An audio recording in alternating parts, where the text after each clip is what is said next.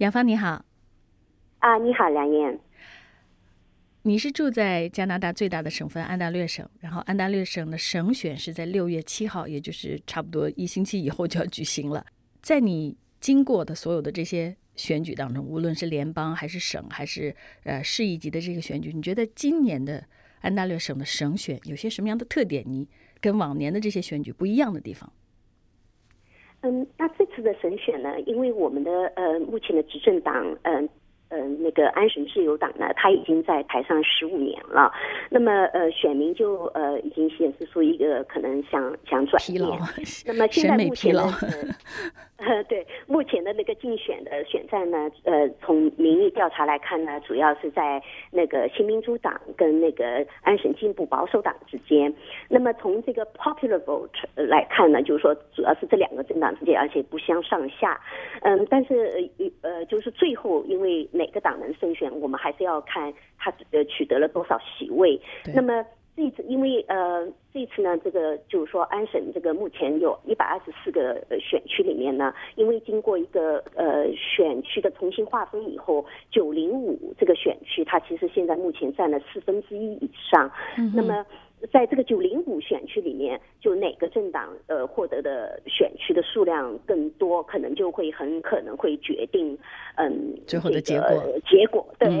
那么，嗯，还有一个呃，很值得注意的是说，呃，在安省的呃历史上，就第一次迁徙一代的选民的人数超过了这个嗯婴儿一代的选民的人数。婴儿婴儿潮一代啊，我能不能出来选？呃，这个可能对这个选举的结果也也很重要，所以要看这些因素，最后这个呃选战会结果会怎么样？怎么怎么作用哈？看这所有的因素怎么作用，包括婴儿潮呃，包括这个呃迁徙一代会不会出现高的投票率啊？这些都可能会影响最后的选举结果。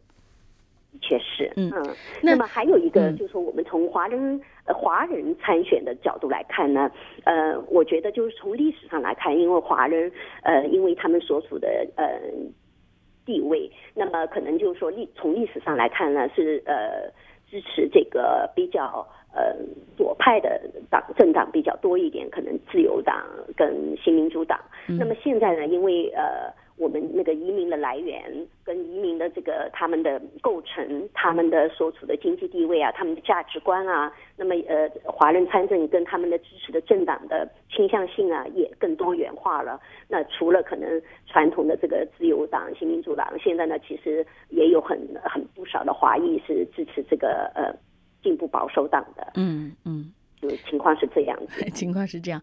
那呃，我看到。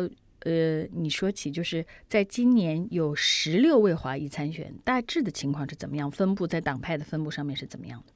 嗯，是这样的，对，这个也是跟去年的八位比，那是有呃创造了新高，就是说这个华人候选在四个政党里面的这个候选人。那么呃，目前看呢，就是自由党呢，它有六位，那进步保守党有五位，新民主党呢有。一位，还有一位呢是呃藏族流亡呃藏人的后代。那么绿党呢有四位，那么这绿党有四个。华裔的候选人参与这个绿党的选举哈是的，是的。那么我们从那个候选人他们的背景来看，其实也是挺多元的。他们当中呢，比如说已经是有已经参政多年的，他们有本身就是已经是省议员，或者是市议员，或者是教育委员。那么还有一部分呢，嗯，是可能是第一代或者第二代的华人，还有一些呢是呃从中国大陆来的，也有从香港来的移民，还有从印印尼来的移民。嗯嗯。所以你你看的话，就是呃背景也是挺。多元的，嗯，而且就是这个各个党派的代表人数还蛮蛮平均的，就是五位、六位、四位这样子。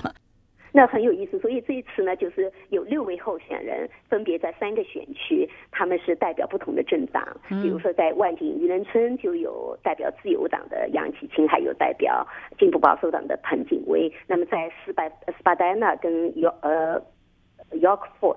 嗯，那么就有呃两位华裔候选人，一位是呃代表自由党，一位是代表呃进步保守党。那还有一个在 Down Valley East 有两位华裔，那一位是代表呃进步保守党，一位是代表绿党。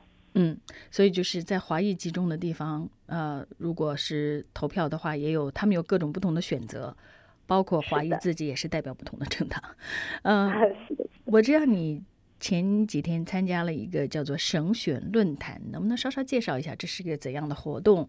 呃，在在这个活动当中的主要的议程？可以。那么这个其实也是一个呃，我觉得华人参政的一个呃新特点，就是说，嗯呃，就不同的呃华人这种呃呃参政的这种呃组织吧。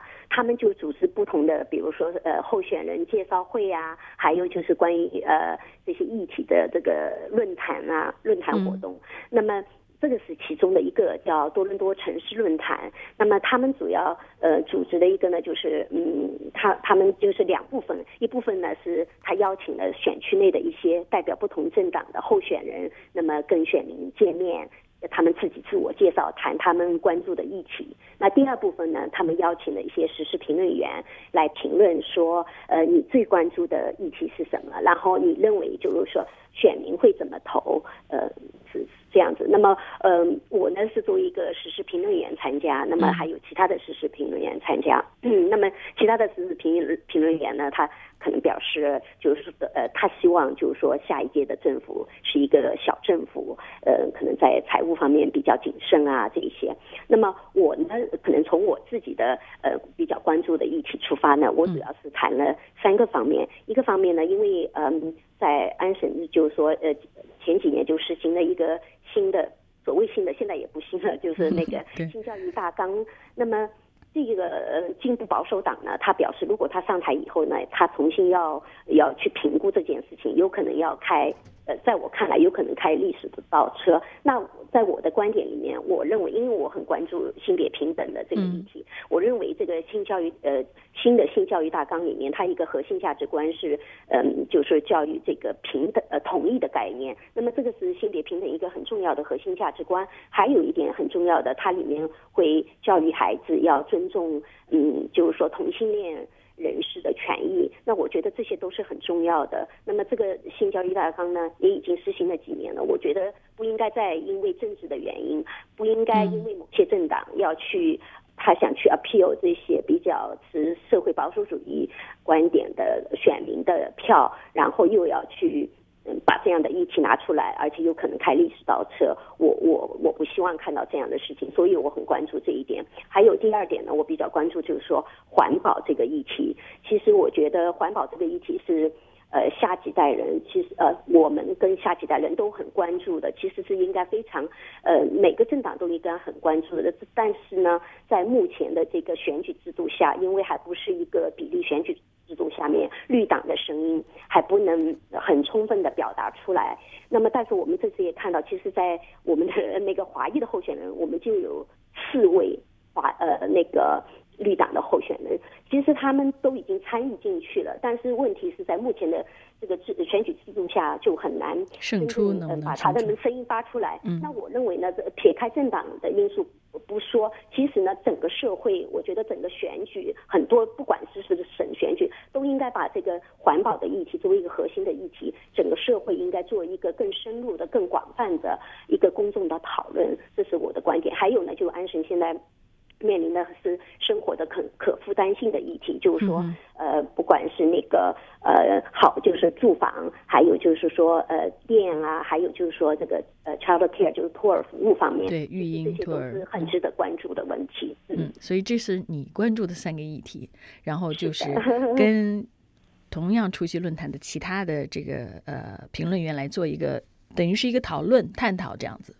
当时的流程。那么就我刚才也说了，也有不同，呃，我们也有不同的观点，但是在不呃，在这种论坛上论坛上面，就是应该有不同的声音嘛。我刚才就是引用了另外一位，就是说他的观点就认为是小政府，政府不应该去。